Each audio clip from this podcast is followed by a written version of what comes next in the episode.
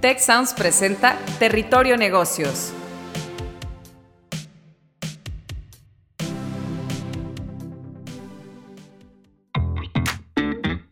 Ahora entramos a Territorio Negocios. Un espacio de diálogo y reflexión sobre las nuevas tendencias y transformaciones de los negocios en México, América Latina y el mundo. Yo soy Alicia Galindo. Yo soy Jaime Martínez y te damos la bienvenida al podcast de EGADE Business School y la Escuela de Negocios del Tecnológico de Monterrey. Bienvenidas y bienvenidos a un episodio más de Territorio Negocios. Muchísimas gracias por escucharnos y sumarse a la conversación con el hashtag Territorio Negocios. El día de hoy vamos a platicar de uno de los temas más relevantes que, eh, bueno, pues yo creo que siempre es relevante cómo hacer crecer nuestro dinero y es que hoy vamos a platicar de cómo invertir en ciertos instrumentos nos ayuda realmente a crecer pues ese, ese ahorro. Y para platicar de este tema, pues tenemos la verdad a un súper invitado, a un experto, es el doctor Ernesto Lozano, él es profesor del Departamento de Finanzas y Economía, delegado de Business School del Tecnológico de Monterrey. Bienvenido, doctor Ernesto.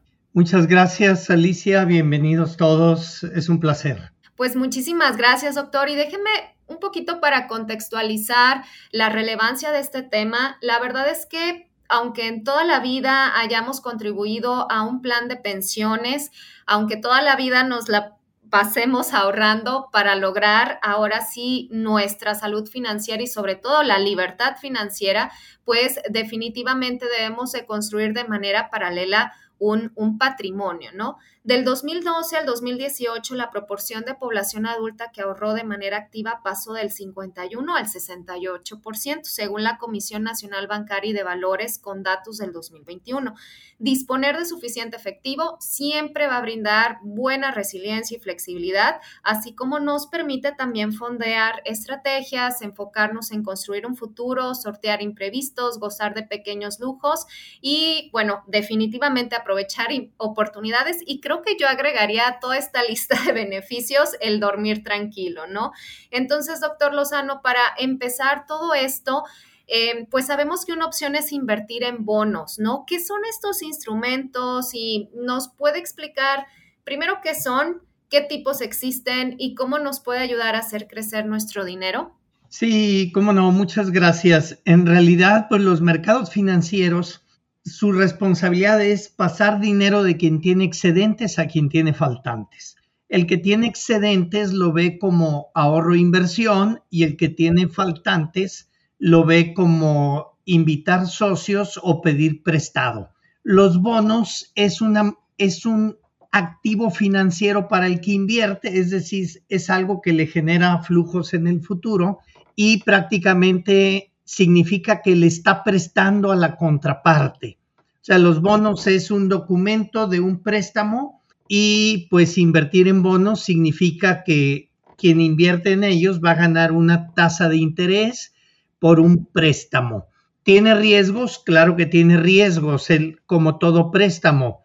Hay un riesgo crediticio, por un lado, es decir, que a quien le presté no me pueda pagar, y pues hay un riesgo inflacionario, es decir, que cuando me regresen mi dinero no, no me alcance a compensar el poder adquisitivo perdido por la inflación.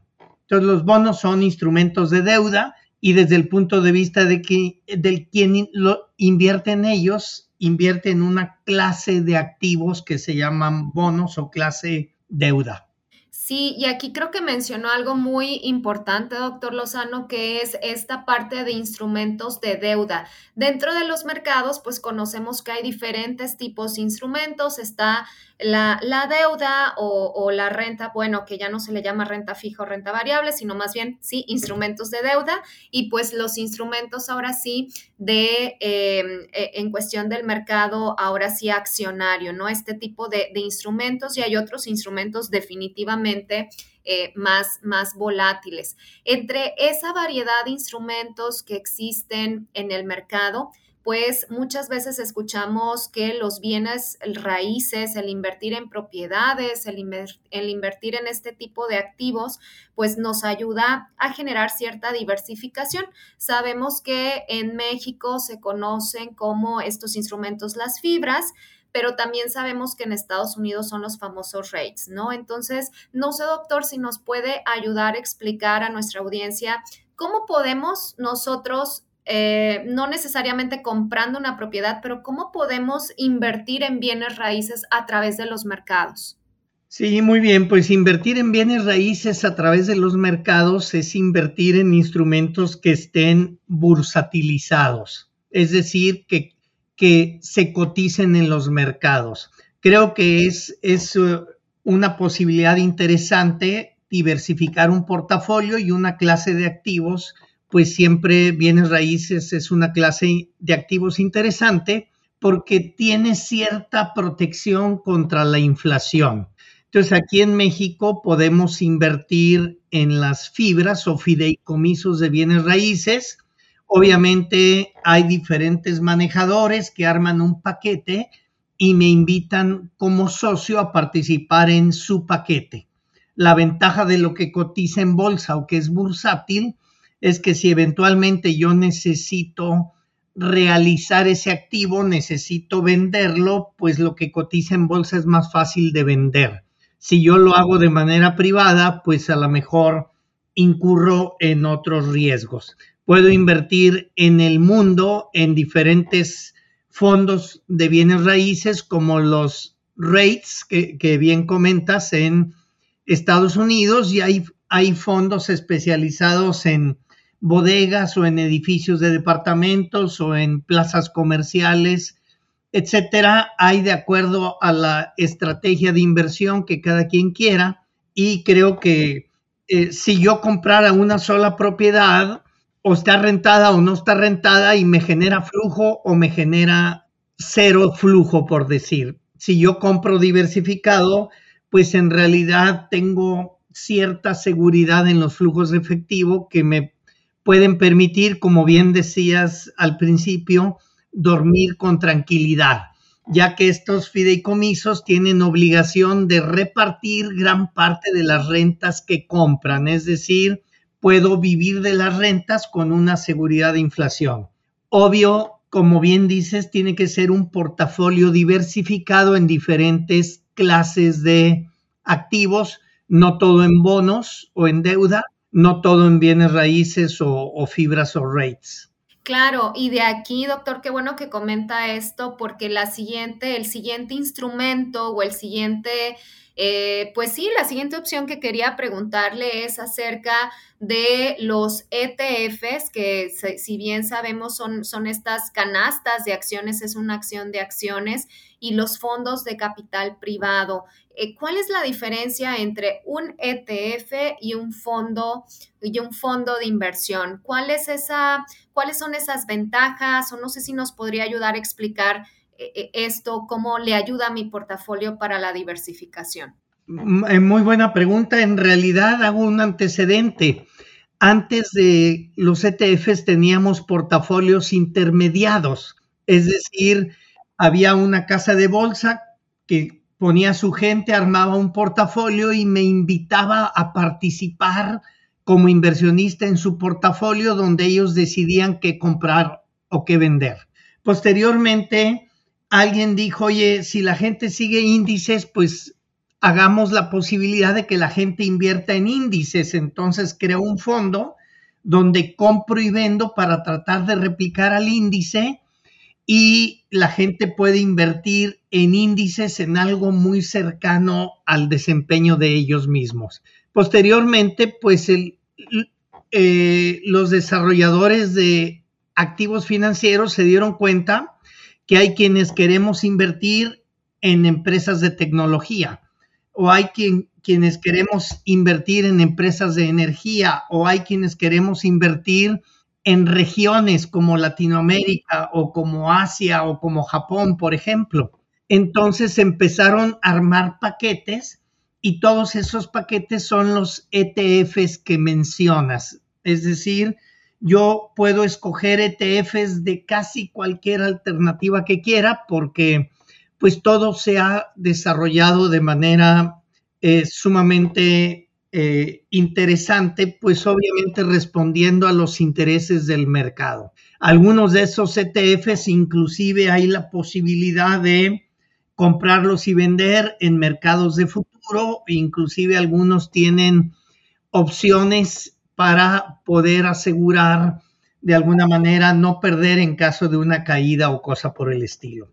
Ahora, el private equity es, es algo diferente. En private equity hay fondos, han progresado en estos últimos 20 años de una manera importante, en donde inversionistas se juntan y dicen, vamos a escoger empresas donde le meto dinero le meto dinero en donde yo busco no tener más del 30% de las acciones, es decir, no me interesa ser manejador, pero yo sí me interesa que con mi dinero más mis contactos y mi experiencia, es esa empresa genere valor y si genere valor, pues a lo mejor en 5 o 10 años tengo un plan de salida. Entonces, sí si exploro eso, pues hay esos fondos, han progresado y, gracias a esos fondos, pues los buenos proyectos o buenas ideas pueden conseguir fondeo en diferentes etapas. Una primera etapa podría ser capital ángel, en donde el inversionista invierte simplemente en la persona que está emprendiendo. Podría haber capital emprendedor o podríamos llegar inclusive hasta el private equity, que significa que ya invierto en empresas que ya demostraron un buen desempeño y que podemos desdoblar su crecimiento con, esa participación del fondo de private equity. Típicamente los fondos de private equity históricamente han rendido eh, tasas del 20% anual en dólares y eso es bastante atractivo para los inversionistas, lo único que ya no tengo la liquidez para poderlo vender rápido y que es una inversión de, mediano y largo plazo, porque si comprometo dinero, pues tengo que ser consciente que es al menos por periodos de 10 años. Sí, eh, qué, eh, qué, interesante, doctor. O sea, la verdad es que eh, está muy padre contar con este tipo de, instrumentos de capital privado y por ahí agregaría uno en, en, este stage, por así decirlo, que tienen las startups al estar creciendo, el famoso capital semilla, ¿no? Y tantas aplicaciones que ahorita hay. Y, y, que, por ejemplo, una que se me ocurre, el famoso crowdfunding, en donde pues tú como emprendedor puedes subir tu proyecto, tu empresa o tu startup a, estas plataformas y puedes recibir también fondeo, ¿no? Creo que también aquí implica mucho, claro, es diferente, pero creo que en los fondos de capital privado hay un riesgo implícito, como usted bien comenta, en que va a estar comprometido tu dinero, es una inversión, a yo diría a largo plazo, definitivamente, en donde tienes que evaluar, bueno, que el proyecto sea realmente rentable, o sea, eh, plataformas como Rappi, como pues inclusive Uber, etcétera, hoy de las que conocemos y ya se nos hacen muy normales, vienen, vienen pues, pues de ahí. Entonces, yo creo que eh, todo esto nos permite esta, esta parte de la diversificación y definitivamente tenemos que empezar a conocer estos instrumentos y no nada más, eh, pues ahora sí quedarnos con este ahorro. Y en función de todo lo anterior, doctor, pues otra de las preguntas también que es muy común eh, hacer es, bueno, ¿En qué me conviene invertir el día de hoy? ¿Cuál es esa mezcla perfecta del portafolio que ahorita bajo mis objetivos me, me conviene? Entonces, estamos hablando de ese portafolio perfecto, pero ¿qué otros instrumentos o qué otros, mejor dicho, elementos influyen en la decisión de un portafolio que se adapte, en este caso, al inversionista o a mi perfil? ¿Qué otros elementos podemos, eh, debemos de considerar a la hora de elegir un portafolio de inversión? Muy bien, pues muy difícil pregunta, pero muy interesante al mismo tiempo. Eh, yo creo que un portafolio de inversión se tiene que estructurar considerando primero el horizonte de inversión que tenga el inversionista, sus intereses y su, su sensibilidad al riesgo, por un lado. Y por otro lado, pues también tenemos que ser conscientes eh, las situaciones del mercado. Casualmente en 2022 estamos viviendo una turbulencia eh, en los mercados financieros sumamente importante, por lo cual, independientemente de la estructura de portafolio de largo plazo que un individuo vea razonable, tenemos que pensar en portafolios defensivos, es decir, ¿qué significa un portafolio defensivo? Pues un portafolio que a lo mejor no gane un rendimiento atractivo por este año, pero que se escude un poco del huracán que estamos viendo, ¿verdad? Vemos eh, en realidad cualquier noticia pues funciona con, con una palanca y con un eco tremendo que, la gente en los mercados reacciona con, con temor y con sobrereacción, a veces pues, más allá de lo fundamental. Perdón, Alicia, sí. Sí, sí, sí, con nerviosismo, ¿no, doctor? O sea, de que básicamente es ese sentimiento del mercado en donde nos anticipamos ahora ya o se anticipa demasiado toda esta turbulencia y pues las redes sociales han afectado todo eso. Y aparte, doctor, como usted ahorita bien decía, hay, hay muchos factores pues estamos viviendo demasiadas cosas al mismo tiempo. Estamos saliendo de una pandemia que ya no recuerdo en qué número de ola vamos o si es que ya terminamos.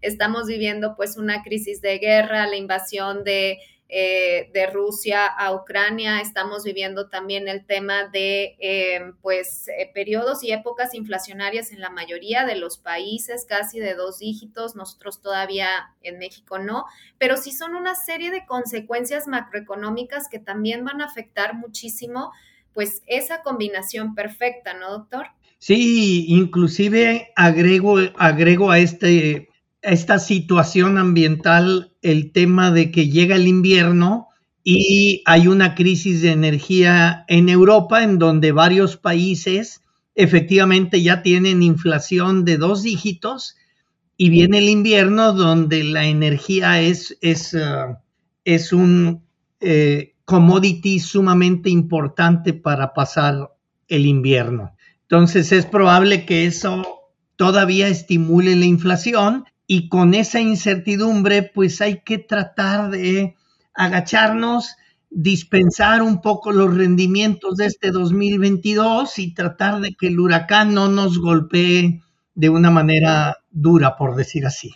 Así es, y, pues bueno, creo que también el tema del perfil de, de riesgo en los inversionistas, Creo que también otro elemento importante es la edad. No es lo mismo a, mis alumnos, los más pequeños aquí en profesional, les digo, bueno, ahorita están en una etapa en donde tienen 17, 18 años, toda la vida por delante y pueden aprovechar a lo mejor tener una combinación de activos un poquito más riesgosos, ¿no? Claro, con, teniendo pues ese respeto y ese conocimiento a los mercados, ¿no? Hay, que, conocerlo, adaptarse a estos elementos de incertidumbre y pues sí, definitivamente vale mucho la pena explorar pues tus objetivos a largo plazo, el nivel, eh, eh, con cuánto vas a empezar a invertir, para qué vas a querer esa, pues esa construcción de tu patrimonio y el perfil de tu riesgo, ¿no? Para saber si vas a tener una combinación entre conservador, entre un poquito más agresivo, entre moderado. Entonces creo que son una serie de elementos que, que vale la pena como que seguir eh, explorando. Y pues ahora sí, doctor, para ir cerrando este tema tan interesante es pues básicamente cuando un individuo eh, pues básicamente quiera lograr esta pues esta famosa salud y libertad financiera, ¿qué recomendación final usted daría a, pues, a todo nuestro público de qué podemos empezar a hacer desde ahorita para hacer crecer nuestro dinero? ¿Cuál es el primer paso que yo debería de tomar en cuenta para empezar en este camino de bienestar financiero? Muy bien, pues muy buena pregunta. Yo creo que el primer paso es eh, ahorrar y ahorrar no como dedicar mis excedentes, sino ahorrar como si fuera un concepto de costo básico que tengo que pagar, así como puedo pagar los servicios de electricidad o, servicio de telefonía móvil, pues tengo que pagar ese ahorro. Y el otro tema sumamente importante es cuidar que en el mediano y largo plazo siempre mi ahorro gane más que la inflación. Porque si ahorro mucho y todo lo pongo abajo del colchón, cuando saque el dinero abajo del colchón me voy a sorprender para qué me va a servir. Entonces, creo que serían las dos recomendaciones importantes. Una tercera agrego, perdón, sería estructurar un portafolio de inversión balanceado. Particularmente los jóvenes a veces tienen la inclinación de lo que hablan en las redes de criptomonedas o, de, o de ir sobre GameStop o AMC o cosa por el estilo. Entonces, hay que, hay que ser cuidadosos y tener un portafolio balanceado. Puede alguien tomar riesgos de un pedacito del portafolio, pero el, el grueso del portafolio tiene que estar balanceado y ganando más rendimiento que la inflación en términos generales.